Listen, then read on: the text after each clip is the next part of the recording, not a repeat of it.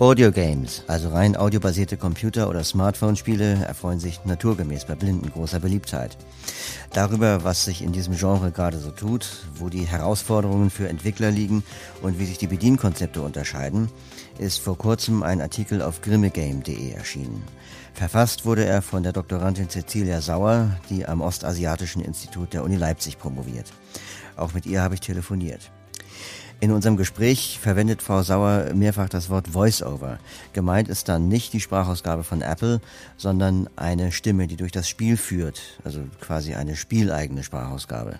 Also ich bin Cecilia Sauer. Ich ähm, habe jetzt mit meiner Doktorarbeit zum Thema Audiogames angefangen. Ich komme ursprünglich aus der Theaterwissenschaft, ähm, habe da relativ zeitig mich dann gleich mit Computerspielmusik beschäftigt und ähm, auch mit Hörspielen mit der Zeit und bin dann eigentlich darüber mehr oder weniger zum Thema Audio Games, also rein audiobasierte Computerspiele gestoßen und ähm, habe das jetzt auch zu meinem Promotionsthema dann gemacht. Wie ich ja schon gesagt habe, ich komme aus einem ähm, musikalischen Hintergrund, spiele selber Geige, habe da sowieso halt schon immer so, ein, ähm, so eine Liebe für Musik, Sound und alles gehabt.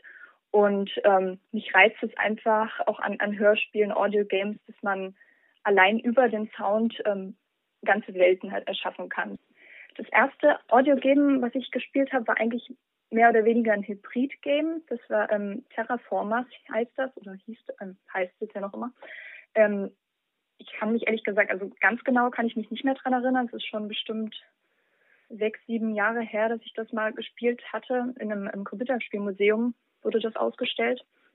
Was eigentlich vom Prinzip her relativ simpel aufgebaut war, sowohl von der Soundqualität als auch von, ähm, von den visuellen. Also dazu als Hintergrund, man konnte also Hybrid, weil man ähm, das mehr oder weniger im Bildmodus oder halt im rein audiobasierten Modus spielen konnte, um einfach, also der Hintergrund dieses Spiels ist einfach, dass man so ein bisschen diesen ähm, sowohl Spielern, die sehen können, so ein bisschen Verständnis dafür vermitteln kann, wie es ist, ein Spiel zu spielen, ohne etwas sehen zu können und umgekehrt halt auch ein Spiel zu schaffen für blinde Spieler.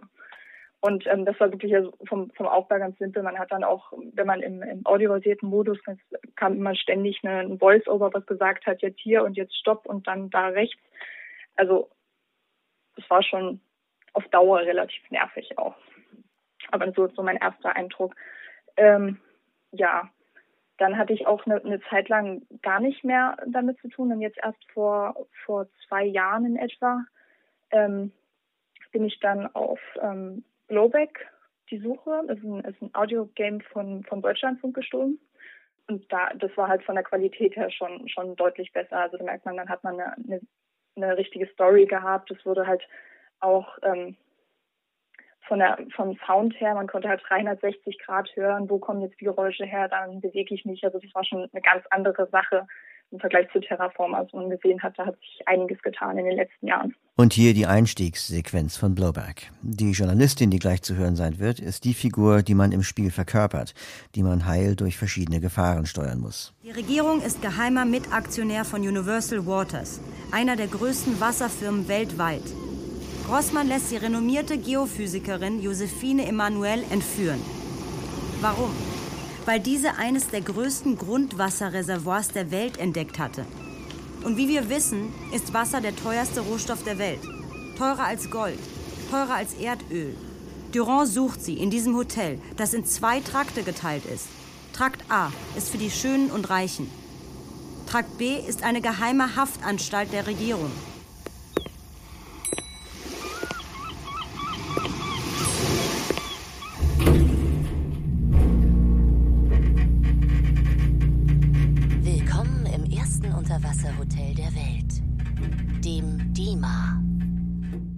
So mein Eindruck bisher, was ich jetzt von der, von der ersten Recherche habe, ist, dass es definitiv auch ähm, großartig konzipierte Titel gibt, also auch von, von ähm, professionellen Teams mittlerweile.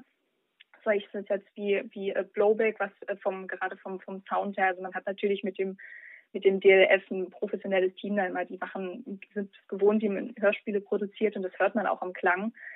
Ähm, aber man merkt halt auch, dass da viel noch in den Kinderschuhen steckt, gerade im, in diesem spielerischen Aspekt. Also man hat bei den meisten Audio-Games dann das Gefühl, okay, da ist ähm, hörspieltechnisch viel dahinter, ist das soundmäßig schon viel gearbeitet, aber gerade an diesen Interaktionsmöglichkeiten ist es doch noch, noch sehr begrenzt. Also wir haben jetzt, wenn ich gerade einen Rückblick nochmal setze auf die 80er Jahre, haben die ersten Audio-Games, die dann wirklich als, als einfach ein Text-to-Speech-Systeme umgearbeitete Text-Adventures oder Interactive Fiction waren, die natürlich alles nur normal über eine Computerstimme liefen oder dann im, in den 90ern ähm, die Computerspiele, also wirklich fanbasierte Spiele hatten, die dann versucht haben, sowas wie ähm, Super Mario in, in simple Audiogames umzusetzen, was dann halt also gerade von, von, der, von der Audioqualität und alles extrem drunter gelitten hat, was wo ähm, von der Handlung, vom Spielerischen nicht viel, viel möglich war, habe ich jetzt doch gerade dann das Gefühl, dass so in den, den letzten Jahren sich da ähm, einiges getan hat. Gerade so Papa Sankra oder so, das müsste glaube ich auch so um 2010 rum gewesen sein, 2013 The Nightjar, wo dann ich das Gefühl hatte, dass da auf einmal noch eine Welle kam, gerade so mit den mit den ähm, Smartphones und und iPhones so viel entwickelt wurde. Also ich bin zuversichtlich, dass da doch immer viel passieren wird in den nächsten Jahren.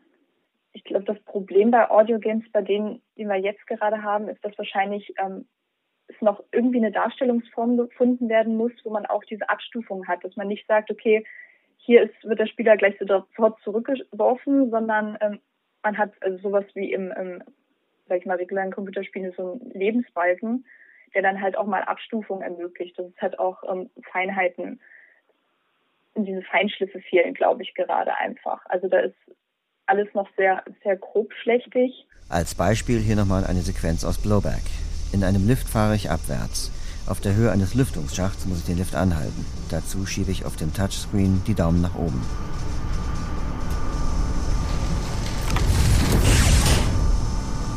Sehr gut. Und nun entferne das Gitter des Schachtes und klettere hinein. Dazu schiebe ich wieder die Daumen nach oben.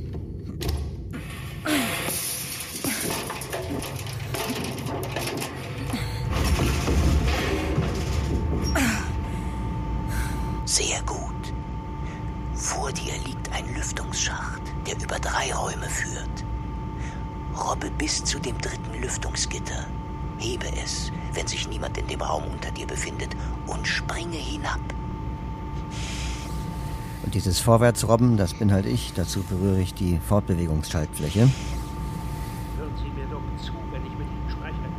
Und da hört man schon Stimmen aus dem ersten Zimmer. Ich robbe mich noch ein bisschen heran. Er hat die Physikerin befreit, wusste und weiß als einzige die Koordinaten. Noch ein bisschen näher.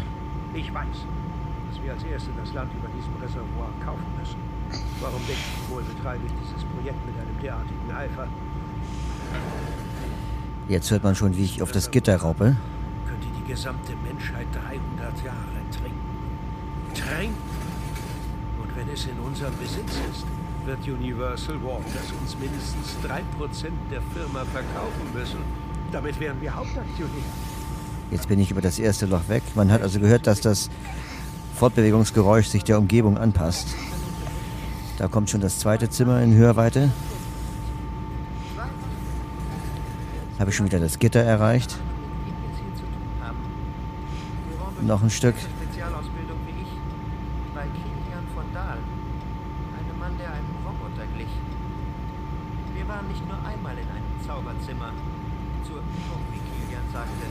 Und wieder ein Stück weiter.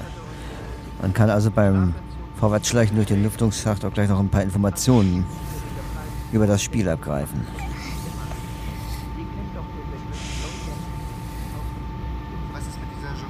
Und da kommt der dritte Raum. Genau, was ist mit ihr? In 24 Stunden Lass noch schneller gehen. Jetzt habe ich sie ziemlich genau unter mir und bleib liegen. Sind in der Medienbranche eine verdammte Ewigkeit.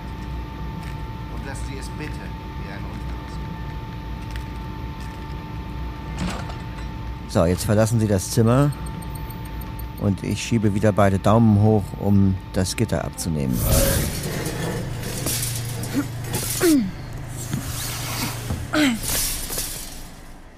In Ihrem Artikel auf grimme.de haben Sie ja von einem ganz interessanten portugiesischsprachigen Spiel berichtet, das ähm, einen sehr innovativen Ansatz verfolgt, was das Sounddesign betrifft.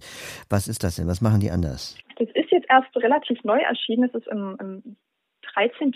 Juli, hatte das, glaube ich, einen Erscheinungstermin. Das heißt, ähm, leider auch halt eben komplett auf Portugiesisch. Deswegen kann ich jetzt über eigene Spielerfahrungen auch gar nichts sagen. Ich hatte den Trailer gesehen. Ich hatte ähm, im, im April auf dem ähm, Ludo-Konferenz in Leipzig den, den ähm, äh, Hauptentwickler getroffen, also Sounddesigner und ähm, Komponist auch da tätig ist. Und ähm, dann auch mit dem immer im regen Kontakt gewesen, der mir dann erzählt hat, wie das funktioniert. Ähm, vom Prinzip Audio, also das Audiogame Brüll ist ein ähm, Audio-Thriller, was ähm, geht, also der Protagonist ist blind, wie ich auch mal das Gefühl habe, dass es tatsächlich in, in vielen Audio-Games auch immer wieder so ein bisschen bedient wird. Ähm, und der kommt in seine Heimatstadt, also lebt eigentlich bei seinem Großvater, der ist aber mit zusammen mit verschiedenen Freunden einfach verschwunden und er versucht sich jetzt äh, auf die Suche nach dem Großvater und ähm, den Freunden zu machen und trifft, er sucht da quasi die ganzen Geheimnisse der Stadt und versucht das da ein bisschen aufzudecken. Ähm, das Besondere da an dem Spiel ist, was, also was ich mich auch gleich am Anfang ziemlich fasziniert ist, also ich hatte das ja vorhin schon mal so ein bisschen kurz erwähnt, dass ähm, Audio-Games ja oft so ein bisschen auch diesen Voice-Over mit einsetzen. Und das hat man halt versucht, bei, bei Brö etwas zu, zu reduzieren, um halt eben die Handlung nicht zu stören. Und ähm, als, also die, die Lösung, die sie da gefunden hat, fand ich relativ interessant, weil man stattdessen versucht hat, mit aleatorischer Musik, zufallsgenerierter Musik zu arbeiten und über diese Musik dann auch dem Spieler Hinweise zu geben. Das heißt, wenn er die Gegend untersucht und sich etwas, etwas nähert, dann ähm, ändert sich auch die Musik und gibt den, den Spieler Hinweise, ohne dass jetzt irgendwie die Atmosphäre dann gestört wird im Spiel.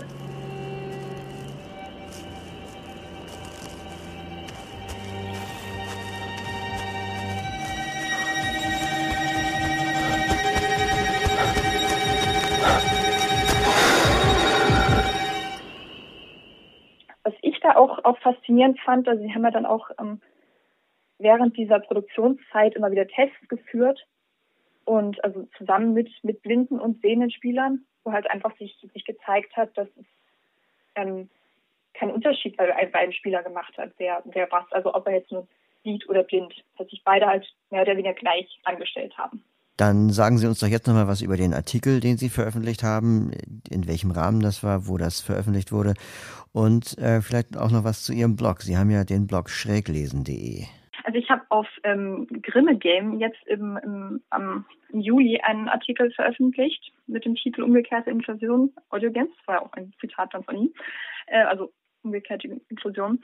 Und das ist im, im Rahmen, es ist in einem ähm, Themenspezial erschienen zum Thema ähm, Computerspielmusik oder Sound in Computerspielen.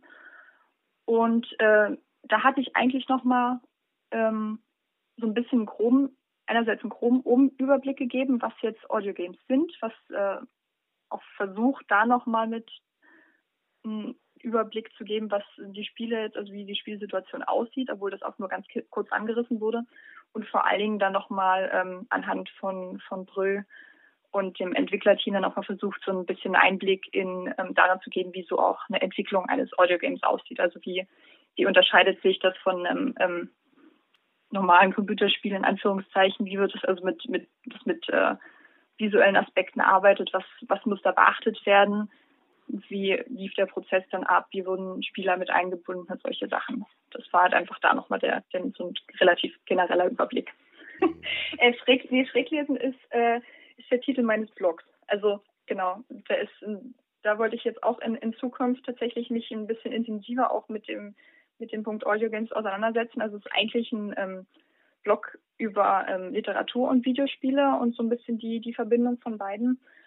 Und äh, da ich mich jetzt aber nur durch meine äh, Doktorarbeit dann intensiver mit dem Thema Audiogame beschäftigen wollte, wird da haben wir da jetzt auch einen einzelnen Punkt mit aufgeführt und da werde ich auch jetzt öfter Beiträge mit mit dazu veröffentlichen, wie jetzt der, der Forschungsstand ist und alles.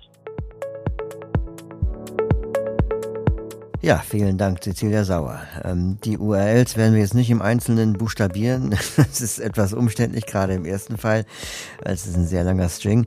Aber wir werden die Sites auf unserer Podcast-Website verlinken. Also wer auf dbsv-jugendmagazin.potspot.de geht oder diesen Beitrag dort auch schon hört, findet dort die beiden Links.